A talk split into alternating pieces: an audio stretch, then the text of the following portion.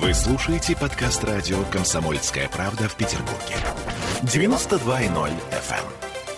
Так, а здесь у нас новые подробности совершенно безумной истории про сатанистов, которые убивали и ели людей в Ленобласти. На прошлой неделе Полиция арестовала двух москвичей, Ольгу Большакову и Андрея Трегубенко. Они признались в ритуальных убийствах как минимум двух человек, которых считали пропавшими без вести с 2016 года. Ну, а сегодня у нас есть деталь биографии обоих сатанистов. Начнем с Ольги Большаковой. Ей 34 года, она мать двоих маленьких детей, э, поэтесса и э, ну, типа рукодельница.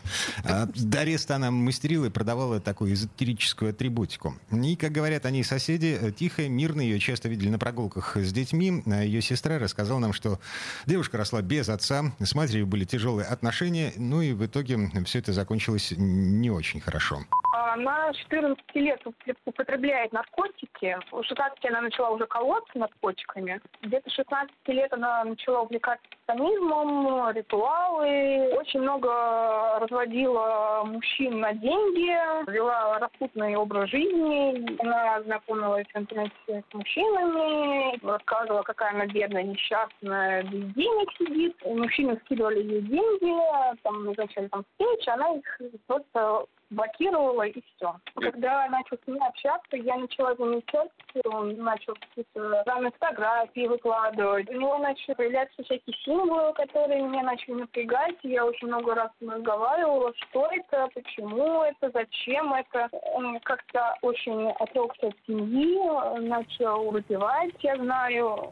Ну, а после школы Ольга Большакова поступила на юридический факультет, пыталась наладить э, свою жизнь, познакомилась там с парнем, который был полной противоположностью ей, вплоть до того, что он был воцерковлен, регулярно ходил на службу в храмы и даже возил свою подругу по святым местам. Э, представляешь себе такой союз ангела и демона. Я думаю, что вот это-то как раз сыграло ключевую роль, Дим. А союз этот получился э, довольно коротким. Она ему изменила и ушла к другому к Андрею Трегубенко.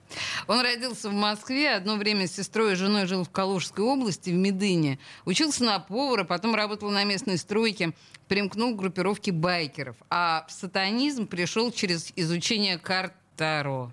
Таро-таро. Угу. Слушаем его знакомую.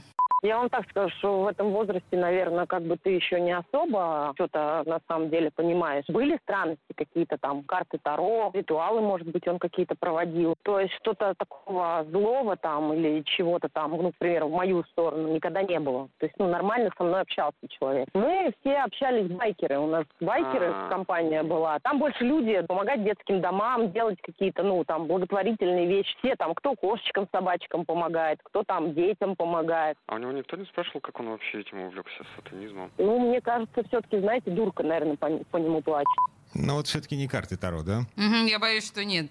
Дим, это слишком далекие вещи. А, ладно, еще одна деталь. Знакомый рассказывает, что из-за наркотиков у Андрея, вот этого самого парня, начали крошиться зубы, и он их заточил э, для того, чтобы выглядеть как э, вампир, например стал выглядеть настолько зловеще, что вышел на реальных сатанистов в соцсетях. Э, собственно, там познакомился с Ольгой Большаковой, и вместе он ну, совершил первое что-то серьезное. Они сходили на кладбище, выкопали человеческий череп, который Андрей принес домой.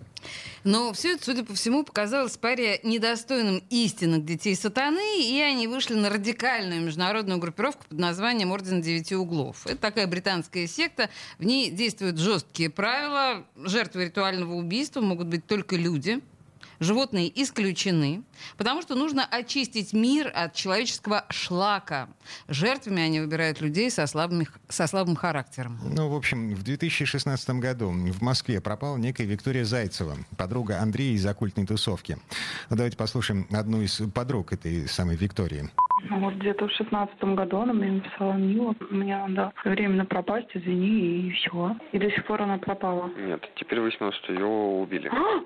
Что? Вы не читали новости, да? Нет, конечно. Ну, вы знали о том, что она увлекалась сатанизмом? Да, ну что-то такое я слышала, но, честно сказать, я серьезно к этому не относилась. Uh-huh. Я с ней общалась с девятого класса. Uh-huh. Она ему, я так поняла, не нравилась. И как бы отношения у них так и не получились, это было очень давно. И вот с этого времени ей начало нравиться вот это все. Uh-huh. Потом она резко мне сказала, я временно удаляю все свои страницы и пропадаю, потому что какой-то хейт в ее сторону, что-то такое пошел. В каких-то группах ее чморили, там разбирались, кто из них, кто, кто там сатанист, не сатанист, кто из них круче, что-то такое там.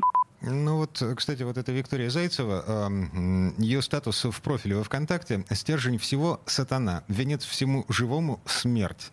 А на стене у нее слоганы из разряда «Только сатана, только хардкор». Это к вопросу о, об увлечении жертвы сатанистов э, сатанизмом. Второй пропавший Платон Степанов из Приозерска. Следствие считает, что оба были убиты во славу сатаны.